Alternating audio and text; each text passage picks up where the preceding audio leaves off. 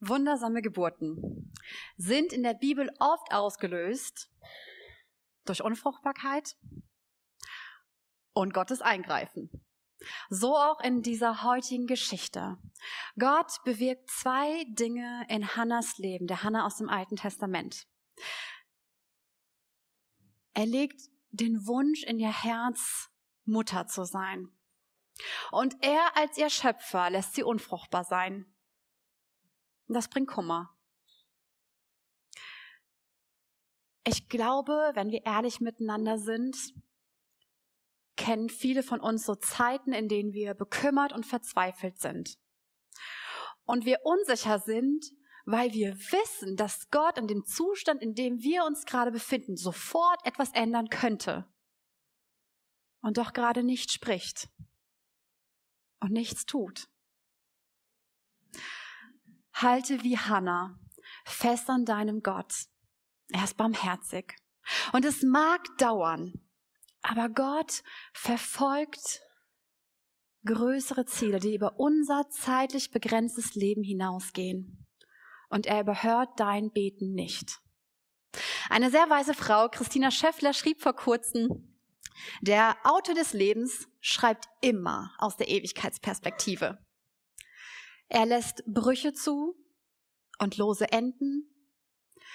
Er versucht nicht, unverständliche Stellen glatt zu bügeln. Er macht verheißungsvolle Andeutungen, die sich erst so viele Kapitel später erfüllen. Er nimmt sich Zeit für die längere Geschichte. Ich möchte euch drei Gedanken aus 1 Samuel 1 und 2 teilen. Weitsichtig beten. Hannah ist verheiratet mit Elkanah und sie lebt in Israel zur Zeit, als es noch keinen König gab. Elkanah hatte noch eine zweite Frau, Pinnena, und sie hatte ihm schon viele Kinder geschenkt. Und jedes Jahr reiste Elkanah mit seiner Familie zum Tempel, um Gott zu ehren, um ihm Opfer zu bringen, um ihm zu danken. Das war immer auch ein Familienfest in der Gegenwart Gottes. Und das war für Hannah auch immer ein Schmerzpunkt, weil sie merkte, dass sie ohne Kinder dahin reist. Und dann lesen wir einen besonderen Satz über einen sehr besonderen Ehemann. Da steht, und Elkanah liebte sie sehr. Gott fand es für nötig, das aufzuschreiben zu lassen. Scheint wichtig gewesen zu sein. Elkanah liebte sie sehr und beschenkte sie doppelt. Und doch war ihr Kummer groß. Und die zweite Frau ließ es sich nicht nehmen, Hannah regelmäßig zu kränken, dass sie keine Kinder hat. So, dass Hannah anfängt zu weinen und nichts mehr essen mag. Eines Tages sind sie wieder zum Tempel gereist und nach dem Essen steht Hannah auf und geht ins Innere des Tempels, um zu beten. Sie ist von Herzen betrübt. Sie redet mit ihrem Gott und sie weint sehr. Der Priester Eli sitzt am Eingang des Tempels. Hannas Gebet in 1 Samuel 1, Vers 11. Yahweh, du Herr der Herrscharen, sieh doch das Elend deiner Dienerin an. Denk an mich und vergiss mich nicht. Wenn du mir einen Sohn schenkst, dann soll er sein Leben lang dir, Yahweh, gehören. Ich frag mich, wie oft hat Hannah Gott schon auf unterschiedliche Weise um ein Kind gebeten? Und Gott hat sich in Schweigen gehüllt. Mich berührt die Art, wie Hannah betet. Yahweh, du Herr der Herrscharen. Sie kennt Gott mit seinem Namen. Sie kennen sich, sie sind einander vertraut. Sie spricht ihn mit Namen an. Yahweh, ich bin, der ich bin, ich bin da. So hat sie ihren Gott bisher erlebt. Ein Gott, der da ist. Und sie kennt ihn als der Herr der Herrscherin, der Allmächtige, der alles in der Hand hat auf den alles hört, der über Himmel und Erde herrscht, dessen Macht universell, unendlich, allmächtig ist. Wie sprichst du Gott an, wenn du ihn etwas bittest? Ich glaube, es ist bedeutend, wie wir Gott ansprechen. So wie wir uns überlegen, wie wir unseren Partner, unsere Kinder, unsere Freunde ansprechen. Das ist nicht immer gleich. Und die Bibel gibt uns eine Fülle an Namen und Beschreibungen, wie wir Gott anreden können. Wie redest du Gott an, wenn du ihn um etwas bittest? An welche Eigenschaft Gottes erinnerst du dich? Und berufst dich darauf? Vielleicht so wie Hannah sagt, Gott, du bist der Allmächtige, dir ist doch alles möglich. Oder dass Gott treu ist, dass er nicht von deiner Seite weicht. Oder dass er, wie wir gesungen haben, liebevoll ist. Pure Liebe.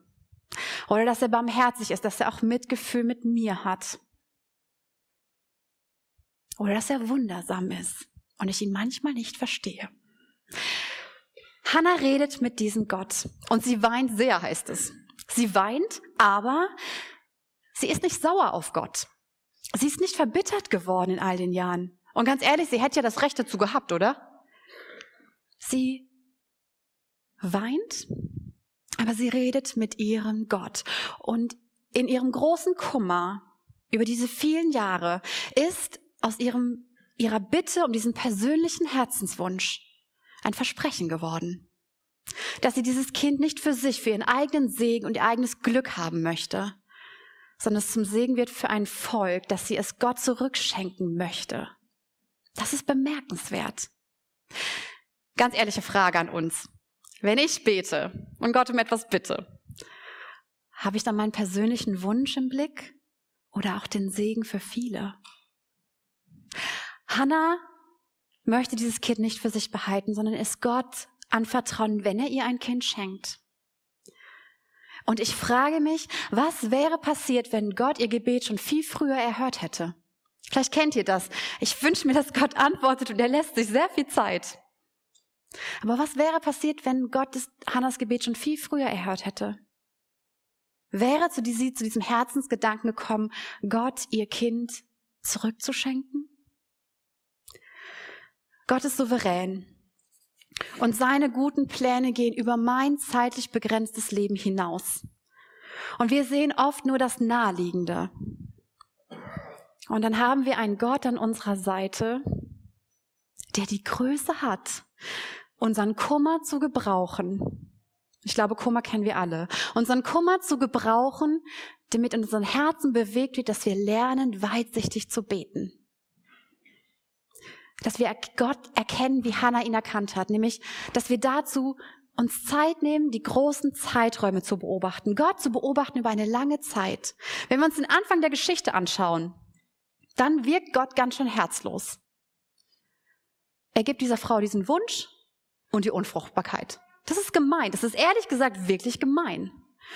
Aber wenn wir das große Ganze ansehen, dann sehen wir, dass Gott durch diesen Sohn einen Segen setzt über Generationen, das man am Anfang gar nicht im Blick haben konnte. Gott hatte damals und er hat heute alles im Blick. Und er gießt seinen Segen nicht nur über eine Person, sondern immer über viele aus. Lasst uns lernen, wie Hannah weitsichtig zu beten. Und Gott, und ich weiß, dass das nicht einfach ist, und Gott die Erlaubnis zu geben, dass er mein Gebet auch beantworten darf, wenn das vielleicht nicht mehr in meiner Lebenszeit stattfindet, sondern vielleicht erst die Generation nach mir die Antwort erhält, wofür ich gebetet habe, weil Gottes Pläne größer sind als mein Leben. Aber dass wir erleben dürfen genauso, dass Gott uns segnet und uns zum Segen setzt für viele. Elis Reaktion. Eli schaut sich diese Frau an. Er ist irritiert. Sie betet lange, Sie bewegt nur ihre Lippen, es ist nichts zu hören. Sie betet im Stillen ihres Herzens. Eli hält sie für betrunken. Er versteht nicht, was da gerade passiert ist. Und er will sie wegschicken. Und Hannah antwortet ihm so, ich finde, ehrlich und mutig und so einfach und so tief. Ich bin eine unglückliche Frau und ich habe mein Herz vor Gott ausgeschüttet. Und weil mein Kummer und meine Verzweiflung so groß ist, habe ich so lange gebetet. Ich mag diese Antwort. Sie zeigt mir einen Gott, an den wir glauben, zu dem wir gehören, vor dem ich mein Herz ausschütten darf. Und ich darf so lange beten, so groß wie mein Kummer ist.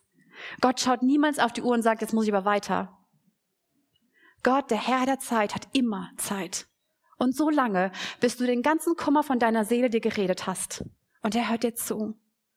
Ich habe ihn als den besten Zuhörer erlebt, den es gibt. Und da versteht Eli. Und plötzlich hat es Klick gemacht in ihm. Er segnet diese Frau und er gibt ihr die Zusage, dass Gott ihr Gebet erhört hat. Und Hannah, ich finde das beeindruckend. Sie geht nach Hause, sie isst wieder und sie ist nicht mehr traurig. Äußerlich ist doch gar nichts anders. Aber in der Gegenwart Gottes passiert immer etwas in uns, das uns Zuversicht gibt und wir wissen, in der Zukunft wird etwas anders sein.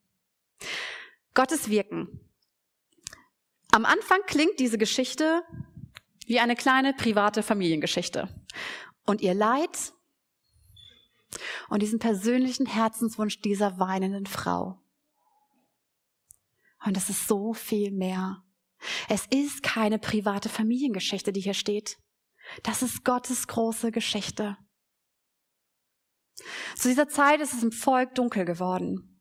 Dunkel in dem Sinne, dass sie vergessen haben, wer ihr Gott ist. Und dass sie angefangen haben, andere Götter anzubeten. Und dann taucht Elkanah und seine Frau Hannah auf, die treu Jahr für Jahr Gott ehren und ihm danken. Und Gott fügt sie in seine große Geschichte ein. Gott erhört ihr Gebet und er schenkt ihr einen Sohn und sie nennt ihn Samuel. Ich habe ihn von Gott erbeten, sagte sie, nachdem sie ihn zur Welt gebracht hatte. Mit Samuel beginnt die Königsgeschichte. Wir erfahren zum ersten Mal von dem Ort Bethlehem etwas. Und, da, und Samuel ist derjenige, der David zum König salbt und dessen Nachkomme eines Tages der König aller Könige sein wird, Jesus. Hier beginnt es. Ein zweiter Gedanke. Jesus, unser König. Gott hat Hannas Gebet erhört. Er hat ihr einen Sohn geschenkt. Sie bringt ihn zur Welt. Sie stillt ihn. Man weiß nicht wie lange, ist nicht entscheidend. Als die Zeit vorbei ist, und er wird noch ein kleiner Junge gewesen sein, reist sie wieder mit ihrer Familie zum Tempel. Diesmal nicht alleine. Mit ihrem kleinen Sohn vielleicht an der Hand. Und dann sieht sie Eli.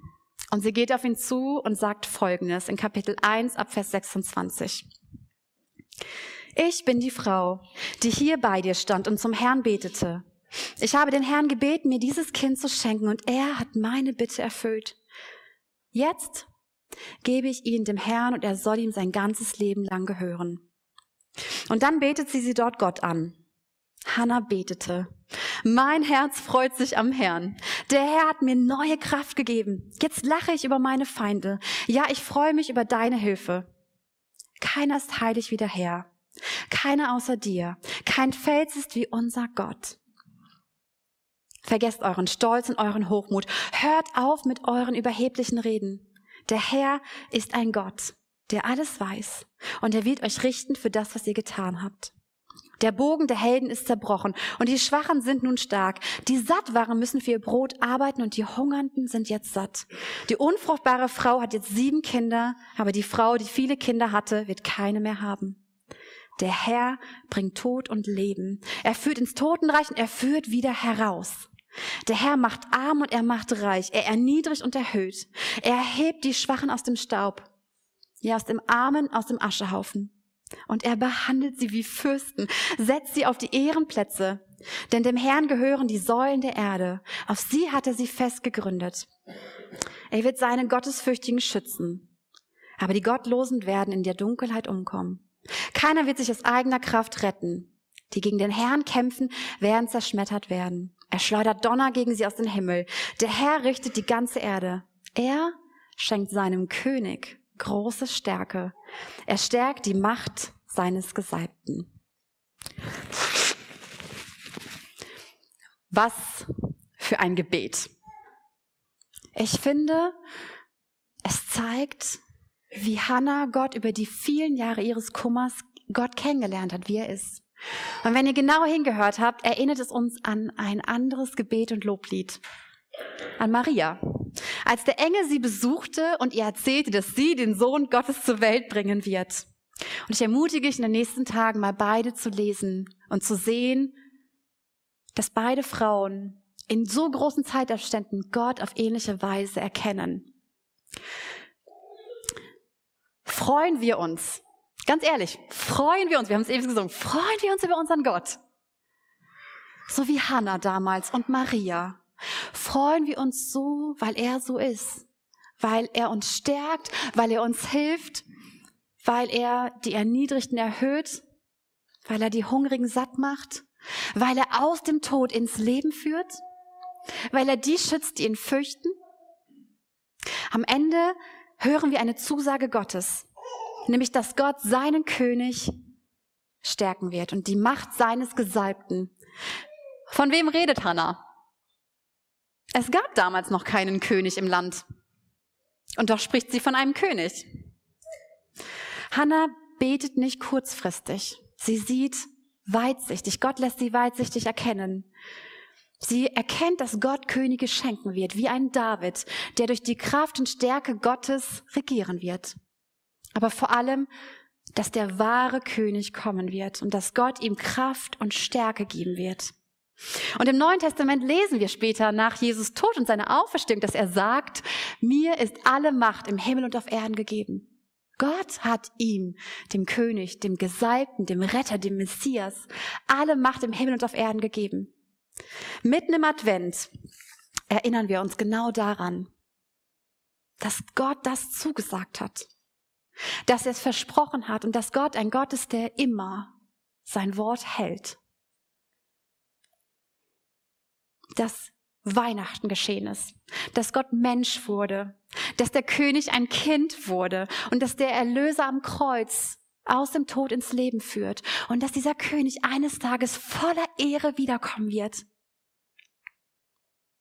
Loben wir Gott heute dafür, dass er nicht nur unser Freund ist, unser Begleiter, unser Erlöser, sondern dass Jesus auch unser König ist, voller Herrlichkeit. Ich liebe im Advent einen bestimmten Psalm. Vielleicht deswegen, weil er vertont worden ist und deswegen immer in meinen Ohren ist. Im Psalm 24 heißt es, mach die Tore weit und die Türen in der Welt hoch, dass der König der Ehre einziehe. Wer ist der König der Ehre? Es ist der Herr der Herrscharen. Er ist der König der Ehre. Darf Jesus dein König sein? Darf er kraftvoll in dir wirken? Darf er dein König sein, der ein König ist, so ganz anders als alle Machthaber und Chefs dieser Welt? Darf er als dein König dir Frieden schenken? Denn er ist der Friedenskönig. Dieser Friede, der, wie wir im Neuen Testament lesen, unsere Gedanken und unsere Gefühle regiert, unseren Verstand und unser Herz. Darf er dein König sein, der dir nicht sagt, was du zu tun und zu lassen hast, sondern sagt, ich möchte deine Last tragen. Ich möchte deine Schuld tragen. Ich möchte dich frei machen. Und darf er dein König dir sein, der dir ewiges Leben dadurch schenken möchte. Ein Leben von einer ganz anderen Qualität, das wir hier und heute schon erleben dürfen. Nämlich voller Frieden, der mein Verstehen übersteigt, weil ich Frieden erleben kann, obwohl es drumherum überhaupt nicht friedlich ist. Und ewiges Leben voller Freiheit in Jesus, selbst wenn ich äußerlich nicht frei bin. Und voller Freude, die unabhängig ist von allen Umständen, weil ich sie in Jesus finde. Darf Jesus heute neu dein König sein? Jesus ist und bleibt König dieser Welt. Und was Hannah hier betet, darauf warten wir, dass Jesus mich eines Tages als König wiederkommt. Und danach sehen wir uns, dass nämlich eines Tages alle Erniedrigten erhöht werden und alle Hungernden, und ich glaube, wir haben genug Bilder vor Augen, satt werden. Und alle Schwachen gestärkt werden. Und dass das Gute vollkommen über das Böse siegt. Und dass am Ende alle Knie sich vor Jesus, dem König, beugen werden. Und er mit seiner ganzen Macht und Herrlichkeit und Ehre zu sehen ist. Und wir sind dabei. Lass uns das im Blick behalten wenn wir auf Weihnachten zugehen und egal was in deinem Leben gerade passiert, das ist unser Ziel. Darauf gehen wir zu. Ein dritter Gedanke. Jesus, unser Priester. Hannah kehrt wieder mal zurück nach Hause. Ohne Samuel. Was für eine mutige Frau. Und ehrlich. Sie hält ihr Versprechen ein. Sie lässt Samuel zurück im Tempel, im Haus Gottes. Sie hält ihr Versprechen, dass sie ihr Kind Gott anvertrauen möchte. Und dann lesen wir in den Versen im zweiten Kapitel etwas über Samuel, was sehr bemerkenswert ist. Dort heißt es ab Vers 11, der Junge aber diente dem Herrn unter der Aufsicht des Priesters Eli. Elis Söhne waren niederträchtige Männer, die keine Achtung vor dem Herrn hatten, noch vor den Rechten der Priester gegenüber dem Volk. Und die Sünde der jungen Männer war in den Augen des Herrn besonders schwerwiegend, weil sie die Opfergaben für den Herrn gering schätzten. Der junge Samuel diente vor dem Herrn und trug den leinenen Priesterschutz. Jedes Jahr nähte seine Mutter ihm einen kleinen Mantel und brachte ihn, ihm, wenn sie mit ihrem Mann um das jährliche Opfer zu bringen kam. Bevor sie nach Hause zurückkehrten, segnete Eli Elkanah und seine Frau und sagte, Möge der Herr dir noch weitere Kinder geben von dieser Frau anstelle dieses Jungen, den sie für den Herrn erbeten hat. Und tatsächlich schenkte der Herr Hannah noch drei Söhne und zwei Töchter. Der junge Samuel wuchs in der Zwischen in der Gegenwart des Herrn auf. Und in Vers 26 heißt es dann, aber der junge Samuel nahm immer mehr zu an Alter und Gunst bei dem Herrn und bei den Menschen. Was für ein Kontrast. Samuel und die Söhne Elis. Die Söhne Elis waren Priester und hatten die Aufgabe, die Beziehung zwischen Gott und den Menschen zu pflegen. Und ihnen war es völlig egal, was Gott dachte. Das interessierte sie nicht mehr. Sie verachteten Gott. Es ist dunkel geworden, wenn selbst die Priester nicht mehr die Beziehung zu Gott pflegen. Und mittendrin ist dieser kleine Samuel. Wir glauben an einen Gott, der mitten in die Dunkelheit seine Geschichte schreibt, um Licht und Hoffnung zu bringen, der sich nicht abwendet, wenn es dunkel wird, sondern gerade dann seine Geschichte schreibt. Gott sieht jede Krise voraus, die großen wie die kleinen, die ganz persönlichen wie die dieser Welt. Und er sorgt vor. Damals mit Samuel, viele Jahre später mit seinem Sohn und auch heute in unserem Leben. Gott überwindet nicht einfach eine Krise und sagt, so, fertig vorbei, sondern wenn es drumherum immer schlimmer wird, lässt Gott mittendrin etwas wachsen, etwas Neues entstehen. Samuel. Er wächst in der Gegenwart Gottes auf und dient Gott, während die Priestersöhne drumherum völliges Chaos verursachen. Und dann gibt's einen Satz, und ich finde, er weist auf Jesus hin. In Lukas 2, Vers 52 lesen wir eine ganz ähnliche Aussage. Da heißt es, und Jesus nahm zu an Weisheit und Alter und Gnade bei Gott und den Menschen. Mitten im Dunkeln, vor über 2000 Jahren, lässt Gott seinen Sohn heranwachsen und findet Gnade bei Gott und den Menschen. Am Ende dieses Kapitels erfahren wir, dass ein Bote Gottes, wie auch immer er ausgesehen hat, was auch immer er für eine Erscheinung hatte, wie ein Bote Gottes zu Eli kommt und er sagt, Eli, es reicht. Stopp. Keinen Schritt weiter machen deine Söhne hier. Gott ist auch ein Gott, der manchmal einen Punkt setzt und sagt, stopp. Ich erdulde viel, aber jetzt haben wir eine Grenze erreicht. Das ist schlimm. Und er verkündet Gericht. Und die Söhne werden sterben.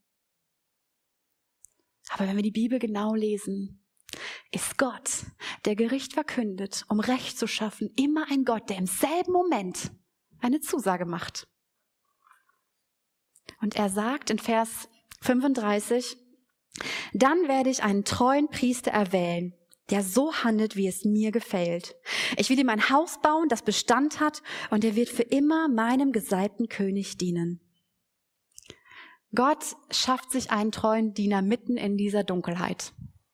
Wir sehen ihn mitten im Geschehen. Samuel. Er dient Gott treu sein ganzes Leben lang. Wir sehen es auch in manch anderen Priester, der ihm noch folgt. Aber vor allem sehen wir es in Jesus.